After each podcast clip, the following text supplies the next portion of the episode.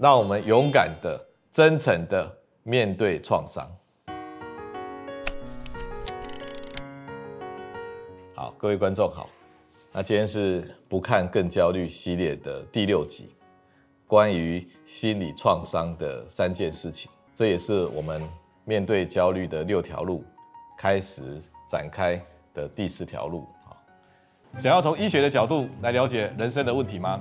记得按赞、订阅、开启小铃铛，分享给所有的亲朋好友，让我们一起提升台湾的医疗文化。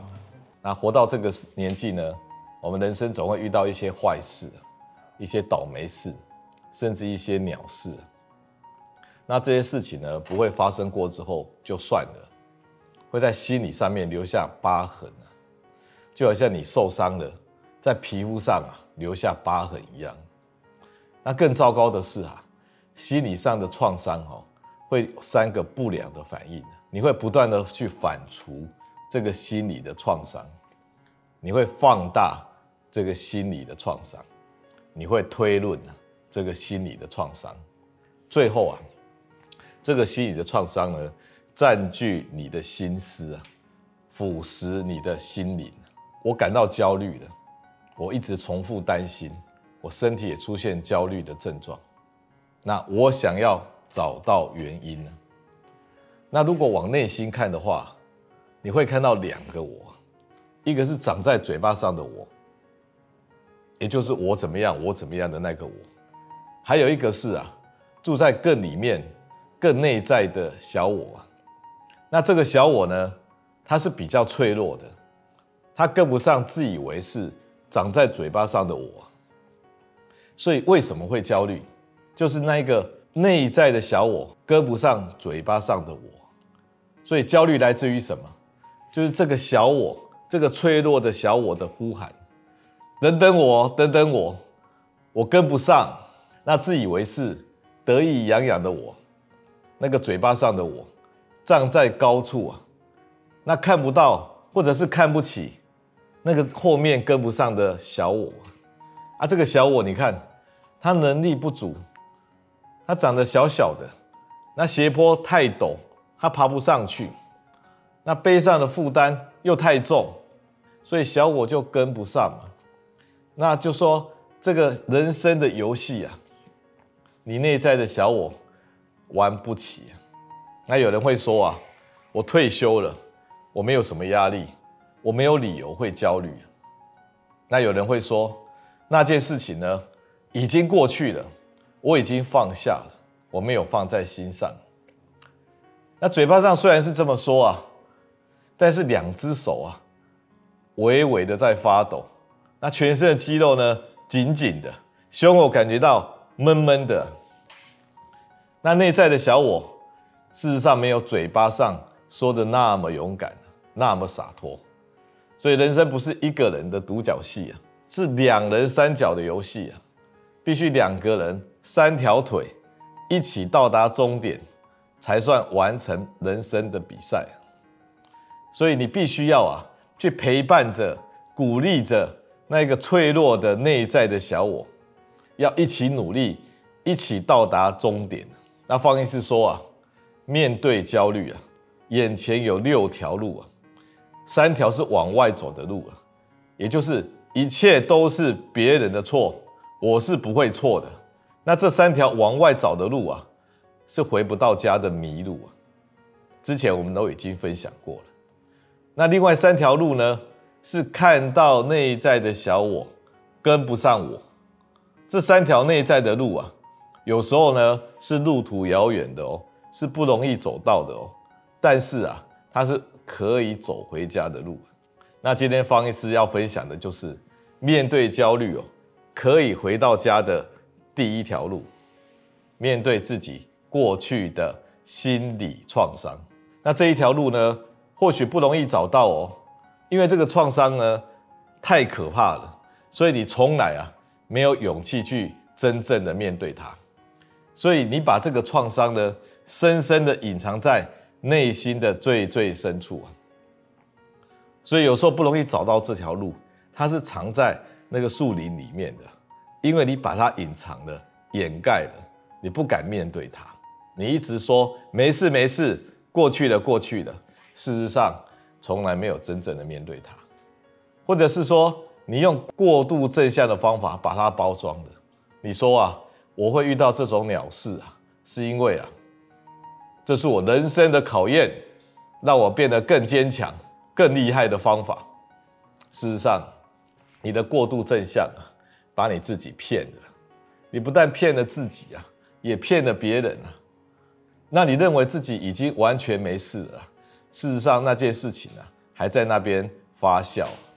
那人生到了这个年纪呢，眼前呢，好像没有什么事情烦恼了，已经五十几岁啦，那有什么好烦恼、有压力的呢？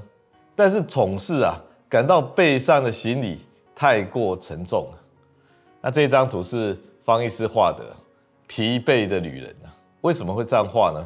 因为几年前哦，方医师比较躁郁的时候啊，然后呢，在心里不舒服啊，然后到半夜啊，都会背着那个橘色的背包。在台北的马路上游荡，那有一次被朋友的朋友拍照传给我说：“诶，怎么在台北的半夜看到一个人，很像是方医师啊？”那我就这个笑纳了这张图片，那画了这一张画，叫做“疲惫的女人”啊。那这个路好像没有什么难走的，看起来很简单啊，但是肩膀的负担很沉重，走得很辛苦啊。那我们来开始来讲。我们的大脑呢，为了要活下来，必须要有趋吉避凶的能力。大脑内侧呢，有一个环呢，我们把大脑拨开，在大脑的内侧面，它有一个环状的一个结构，一个解剖的位置。在前面呢，有一个地方，我们把它叫做福格核，是我们的快乐中枢。好看的事情呢，会在那边得到奖励，它会分泌一些多巴胺。那你觉得很棒，你很厉害，很爽。那在这个环的后面呢，有一个叫做杏仁核，它是这个环的尾巴的位置啊。它负责把不好的事情记录下来。那不幸的是什么呢？我们记录坏事情的能力啊比较强。那这样我们才能够活下来啊，因为只有先活下来，才有去机会享受快乐嘛。如果连活下来都没有机会的，那还快乐什么呢？所以活到这个年纪啊，比如说五六十岁啊，你总是累积了很多痛苦的记忆啊，啊，这是我们演化上生存的本事呢。它是要让我们去注意那些不好的事情的，但是也会让我们啊越活越痛苦啊。那大脑要把这这种坏事情记录的方法，哈，是利用图像，它是二 D 的，所以大脑你可以把它当做是一本。照片的回忆录了，那很不幸的呢，这个照片呢，常常都是不良的照片啊。大脑不是一本文字书写的自传哦，它不是像那种文字写了一大堆的，它是用图、用照片做记录的。它不会用一连串的文字呢去描述一个事件，而是直接出现一张图，心里的图作为代表。那比如说，你说说看你爸爸。那你说说看你前女友或前男友，那你要说他的时候呢，你是不是在心里面先出现你前女友或你前男友的图像，那个那个场景，你想要讲他的什么的时候，那脑袋里面会有那个照片的感觉。只有带有强烈情感的图像才会被保留下来，所以我们大脑呢，就是一本有强烈情感图像的收集本。那比如说从小到大啦，很多人一定都会被爸爸妈妈或者是老师师长责骂过。那很多次哈，你也都忘记了，被骂的太多了。但是那一些被打得很惨的，被骂得很难听的，你倒是会记得清清楚楚的。如果你闭上眼睛啊，你甚至觉得当天的场景啊历历在目啊，好像你可以看到那一天的场景一样。这就是我们大脑的强烈情感的图像记忆。那我们人生的旅程呢，会经过很多大山啊，好几座大山。比如说啊，你有不幸的亲子关系啊，你爸妈呢对你呢教育方式、对待方式不良。那学校或者是职场呢，你被不公平的待遇了，比如说被霸凌。那家庭内有纷争，不管是配偶之间的，还是跟长辈之间的，还是跟小孩的纷争。那甚至啊，你很无辜的被犯罪了，比如说莫名其妙被打、被骗啊，甚至被强奸，那这些事情呢，都会留下强烈的情感的记忆。那这些很有情感的坏照片呢，我们每个人都会收集到一些，甚至有些人都可以集结啊，出一本丑陋的人生的写真集啊。那这些带有强烈情感的图像记忆呢，放在大脑的皮层上，就好像哦，在大脑装上地雷。那在地雷的附近呢，是限制区，是危险区域呢，是不能靠近的呢。这就好像是啊，受过伤的敏感的皮肤啊，只要风啊轻轻的吹过，都会引起一阵子的不舒服。所以，如你想想看，你累积的大脑的地雷太多，或者这地雷区很大。让你啊，大脑会变得啊，动弹不得，寸步难行啊。所以这些带有情感的图像记忆啊，会被刻在大脑的皮层，当做我们人生呢一次危险的经历。当你闭着眼睛啊，闲着闲着没事的时候，睡觉前的时候，做梦的时候，看到类似场景的时候，你就可能会去想到，想到这个不幸的画面。当你想到的时候，会带出包含的情感，一点点的就会去伤害你，让你隐隐约约的觉得不舒服。所以心理创伤的第一件事情呢，就是对这个情绪记忆会反复思量，常常去反刍它。心理创伤就像大脑上面啊长得敏感的皮肤啊，风吹过就不舒服啊。那心理创伤就像大脑上的地雷啊，不小心踩到啊。就会引爆你的情绪，那你不断的反刍，去骚扰你的心思，甚至侵蚀你的灵魂呢？那因为你没有办法直接的面对，那为了避免去反刍它，你会把它藏得很深呢。你会一直告诉自己说，没事的，没事的，过去的，过去的。那你为了避免去反刍它，你会合理化它，甚至美化它，想要从一个过期。发臭的产的食物啊，你想要挤出一些营养来啊，说这个还可以吃，这个是营养的。那你想象一个场景，你跟家人呢到一个旅游景点，在吃饭的时候，那你跟某个家人呢大吵了一架，那最后这件事情也没有善了，那大家心里都产生疤痕。那这个坏事的影响，远远比你想象中还要大呢。后来你对这个。去这个旅游景点哦，你是有戒心的，你不想要去这个地方，连这个地区的附近你都不想去。那那一天吃的菜啊，喝的酒，闻到的气味，吵闹的声音，甚至一起作陪的客人啊，你都产生移情的作用，你都不喜欢，连无辜的朋友，你都变得不喜欢。那历史上周朝的姜太公啊。没有错，就是那个姜太公说啊，爱一个人哈，连他屋顶上的乌鸦都爱啊。那讨厌一个人呢，连他家的围栏都讨厌。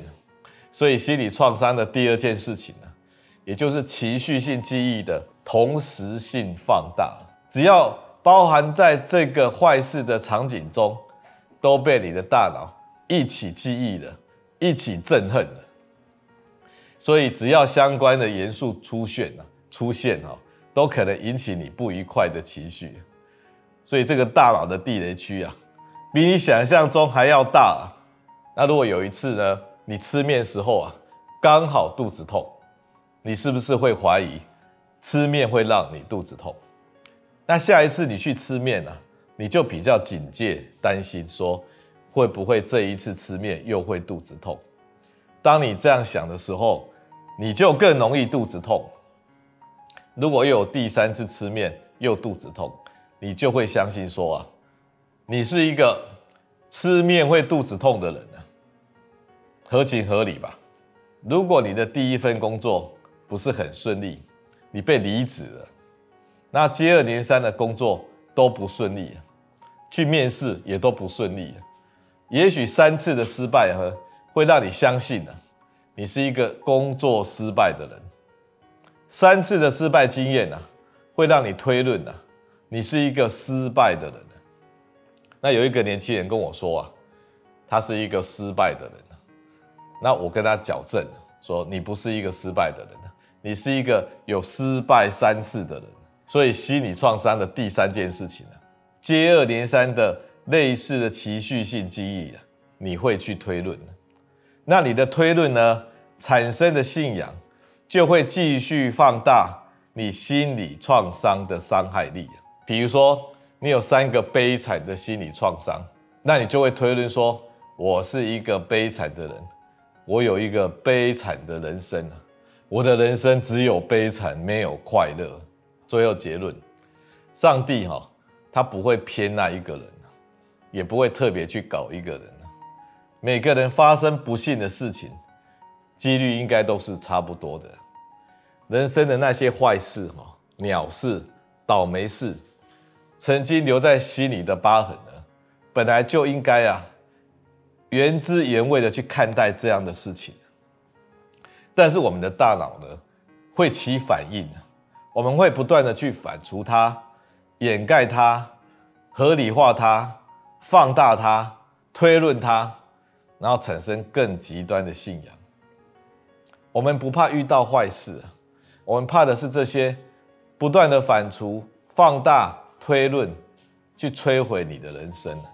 那方医师这一集呢，不是去美化我们的创伤啊，方医师这一集啊，是把我们创伤的经验啊，先回到原汁原味的图像，疗愈创伤的第一步啊，第一步哦。就是把创伤去掩盖、去合理化，把创伤呢去放大，把创伤去推理。如果你剥掉创伤的这三层皮呀、啊，让创伤回到原来的图样，这就是疗愈创伤的第一步啊。那接下来方医师再跟各位分享说，回到原样的图像之后，我们怎么去平衡它？那这是接下来我们要分享的内容，谢谢各位，让我们勇敢的、真诚的面对创伤。